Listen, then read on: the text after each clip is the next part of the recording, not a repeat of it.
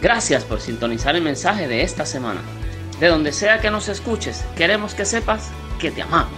Si te gustó el mensaje, recuerda compartirlo con tus amistades. Vamos a Hechos capítulo 16. Ah, Hechos 16, 16. Aconteció que mientras íbamos a la oración, ¿a dónde iban? Nos salió en encuentro una muchacha que tenía espíritu de adivinación, la cual daba gran ganancia a sus amos adivinando. Esta, siguiendo a Pablo y a nosotros, daba voces diciendo, estos hombres son siervos del Dios Altísimo, quienes os anuncian el camino de salvación. No imagino que hablaba así, ¿verdad? Una mujer endemoniada. ¿okay? Y esto lo hacía por muchos días, mas desagradando a Pablo, este se volvió y dijo al Espíritu, te mando en el nombre de Jesucristo que salgas de ella. Y salió en aquella misma hora. Mira que está a tu lado y le bendecido. Fíjense que el, tipo no hizo un show, no llamó a 20 personas, no lo cargaron, no, no hicieron un show ahí. Sencillamente la arreprendió en el nombre de Jesús y se acabó. Usted no tiene que hacer ningún show para eso. Pero viendo sus amos que había salido la esperanza de su ganancia, mmm, la demonía dejaba chavo. Prendieron a Pablo y a Silas y los trajeron al foro ante las autoridades. Silas era un hombre. Y presentándolo a los magistrados dijeron, estos hombres, siendo judíos, alborotan nuestra ciudad y enseñan costumbres que no nos es lícito recibir ni hacer, pues somos humanos. Y se formó la grande, el pueblo contra ellos. Y los magistrados rasgándose la ropa, eso era un símbolo como de indignación, ordenaron que ¿Ordenaron qué? Diga todo el mundo, azotarles con vara. ¿Alguno de ustedes lo han azotado con vara? A mí me azotaron con vara. Aquellas de guayaba, la abuelita mía las la guardaba en una esquina y las pelaba y cuando uno se portaba mal le metía aquellos cantazos a uno que uno veía la gloria de Dios. ¿Alguien sabe lo que es eso? ¿Alguien le metieron cantazo con las varitas esas? Ok, ok, ok. Y después de haberle azotado poquito, Después de haberlo azotado, ¿qué? Mucho. O sea, lo azotaron con vara y la Biblia dice que lo azotaron mucho. Los echaron en la cárcel, mandando al carcelero que lo guardase con seguridad. Diga todo el mundo, oh". el cual recibido este mandato los metió en el calabozo de más adentro, el más apestoso, el más escondido, el más oscuro y le aseguró los pies en el cepo. ¿Saben lo que eran los pies en el cepo? Acá, yo mal.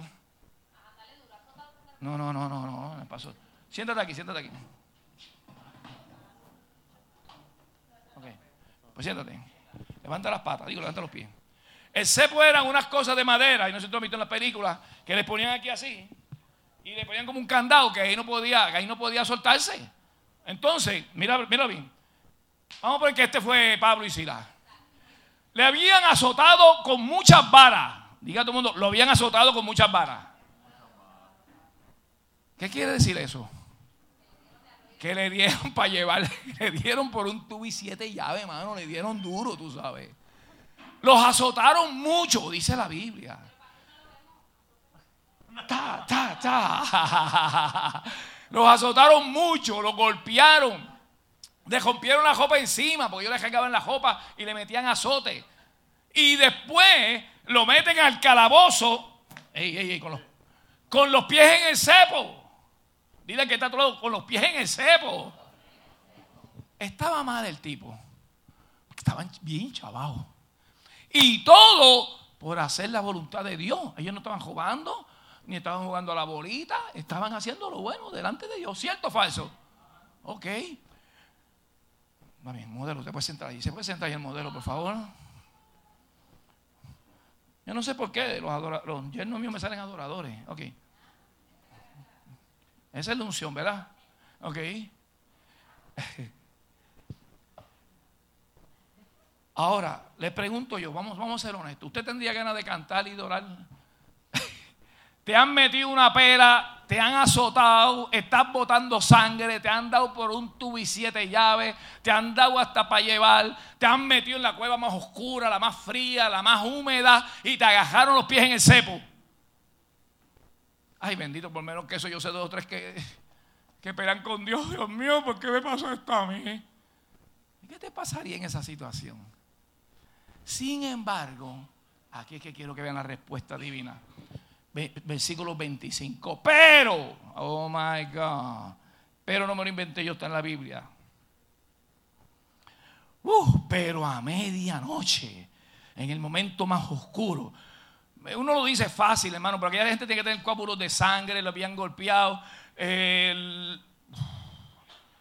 Lo más seguro es que, como decía un joven Hernández en una predicación, ellos se habían hecho la número uno encima, la número dos, y no se habían podido asear, estaban con sangre, estaban golpeados, estaban con frío, estaban en la celda más fría. Sin embargo, a medianoche, orando, Pablo y Sila cantaban himnos a Dios y los presos los oían. Escúchame bien, porque en esta mañana esa es la premisa que queremos partir. Lo que puede ocurrir y lo que va a ocurrir cuando en medio de su crisis, en medio de su adversidad, en vez de usted echarse a llorar, a quejarse, a lamentarse, a hablar despropósito de parte de Dios, a hablar disparate que no entiende, póngase en medio de la crisis a orar y a cantar himnos a Dios y usted va a ver la gloria de Dios en su vida. Jayetes de Jayete. ¿Por qué Jayete? Usted sabe que eso está escrito ahí. Para que veamos qué lindo, cómo se... Hay una enseñanza práctica para el tiempo de hoy, de nuestras circunstancias. Si Pablo en Aquisilas, en aquella crisis, ¿cuántos, cuántos saben que era una crisis fuerte? Ay, fuertísima. Si Pablo y Silas en medio de aquella crisis oraron y cantaron a Dios, oye, porque a ti se te dañó el celular, ya vas a levantar un, piquete contra Dios. Porque no te llegó la oración cuando tú querías, ya empiezas a murmurar de Dios. Etcétera, etcétera, etcétera. Vamos a seguir leyendo. Ah, porque esto está escrito aquí para que aprendamos. Mira que está a tu lado, para que aprendamos. Entonces sobrevino de repente un gran terremoto. Escúchame bien. No, anoche hubo un par de terremotos. ¿Alguno lo sintió? Yo no lo sentí. Yo estaba en Caramabaya, en la máquina, en la cosa que en la caravana, yo sentí nada.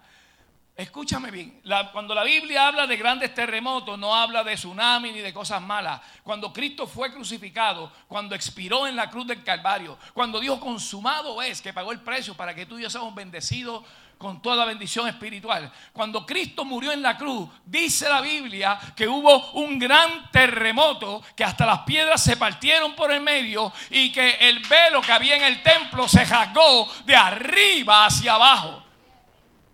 ¿Qué quiere decir eso? Que antes para entrar al Santísimo había, era una vez al año el sacerdote, nadie podía entrar. Y si el sacerdote entraba en la chuleta, no salía.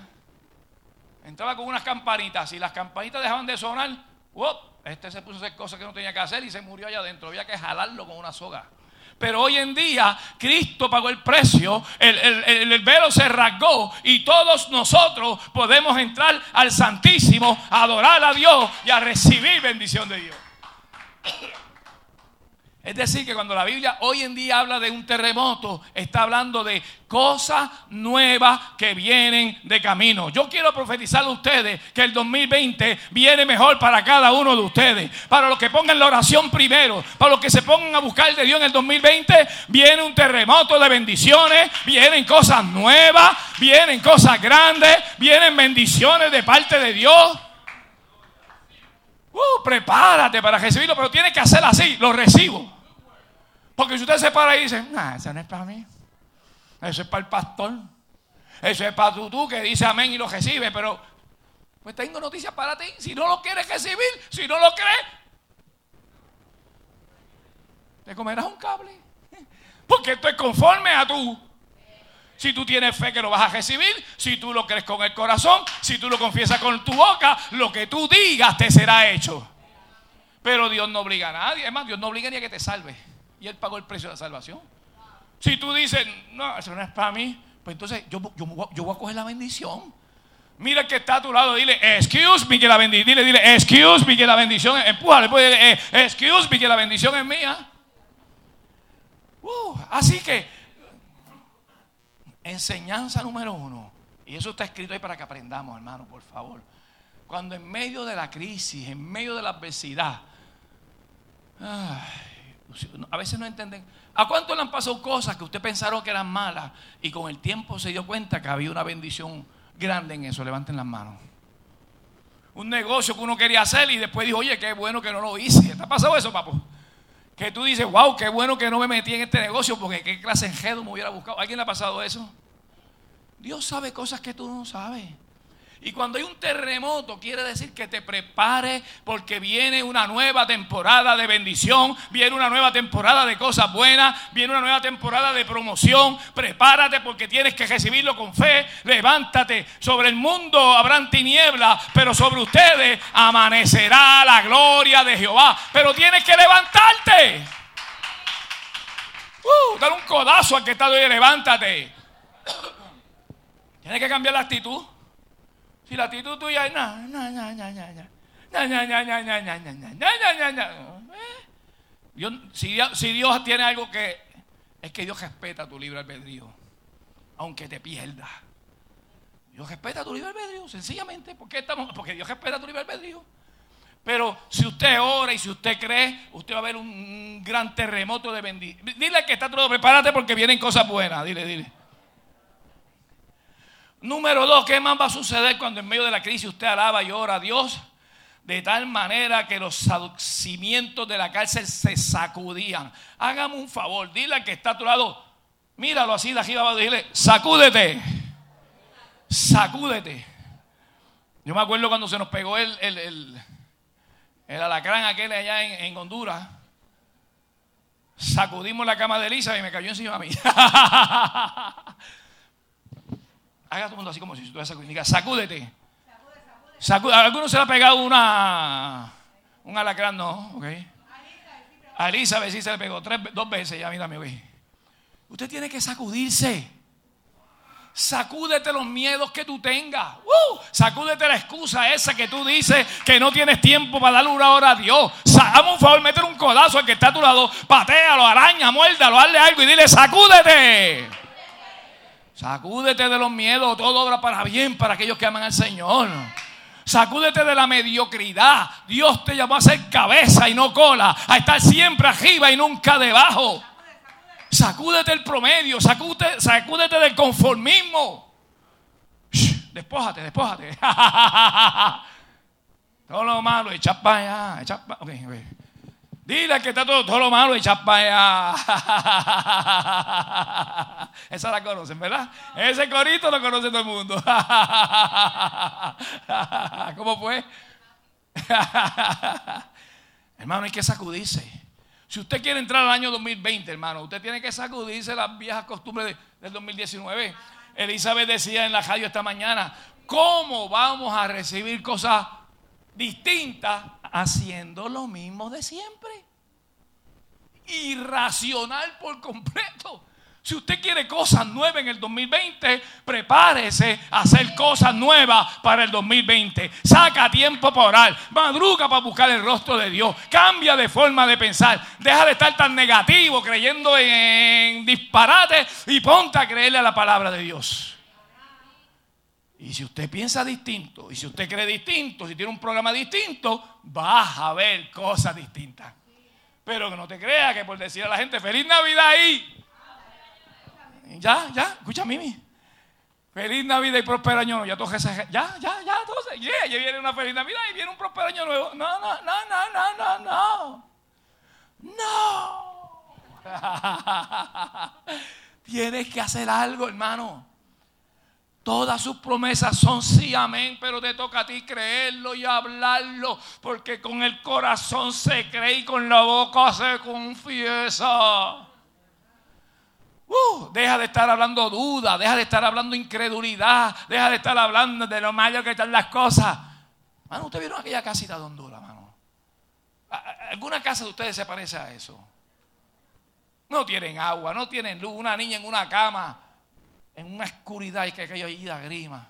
Y todavía nosotros nos quejamos. Uh dile que está a tu lado, no te quejes, dale gracias a Dios. La gente de Honduras me pregunta, oye, ¿cómo es posible que todos los boricuas tienen teléfono? ¿Quién no tiene teléfono aquí? ¿Quién no tiene un celular aquí? Hasta los niños tienen celulares. El nieto mío tiene celular. A Sofi lo han dado todavía porque lo bota. Sin embargo, allí eso es un lujo. Y nosotros quejándonos. Nosotros con agua y luz todos los días y nos quejamos. Uh, nosotros tenemos una merienda. Ay, Dios mío, que si almorzamos y comemos. Ay, mi madre. Nosotros desayunamos, almorzamos, comemos, comemos merienda, picamos más que un mosquito de pozuelo. Aquí ninguno parece que está muerto de hambre, déjame ver. Mira que está, tú lo dices, tú no, tú, no, tú no parece que estés pasando mucha hambre que digamos. Axel, tú te ves bastante, bastante cachetón, papá.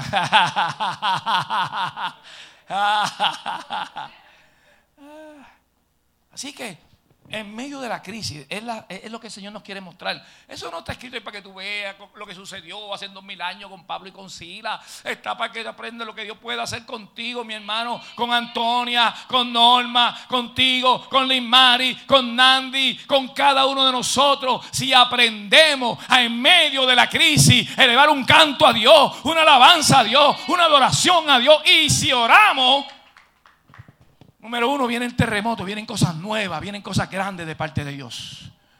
Número dos, te vas a sacudir de la depresión. Hazme un favor y que te sacude, te sacude de la depresión. Mire, la depresión, la tristeza, la ansiedad es una cosa que usted tiene que sacudírsela. Tú mismo tienes que tomar una decisión de que me jalte de esto y voy a salir de esta vaina. Mira que está tú le hombre, sal de esa vaina, hombre. Usted que jaltarse y decir, yo voy a salir de esto y te va a costar trabajo, vas a luchar, pues yo. Gracias por sintonizar el mensaje de esta semana. De donde sea que nos escuches, queremos que sepas que te amamos. Si te gustó el mensaje, recuerda compartirlo con tus amistades.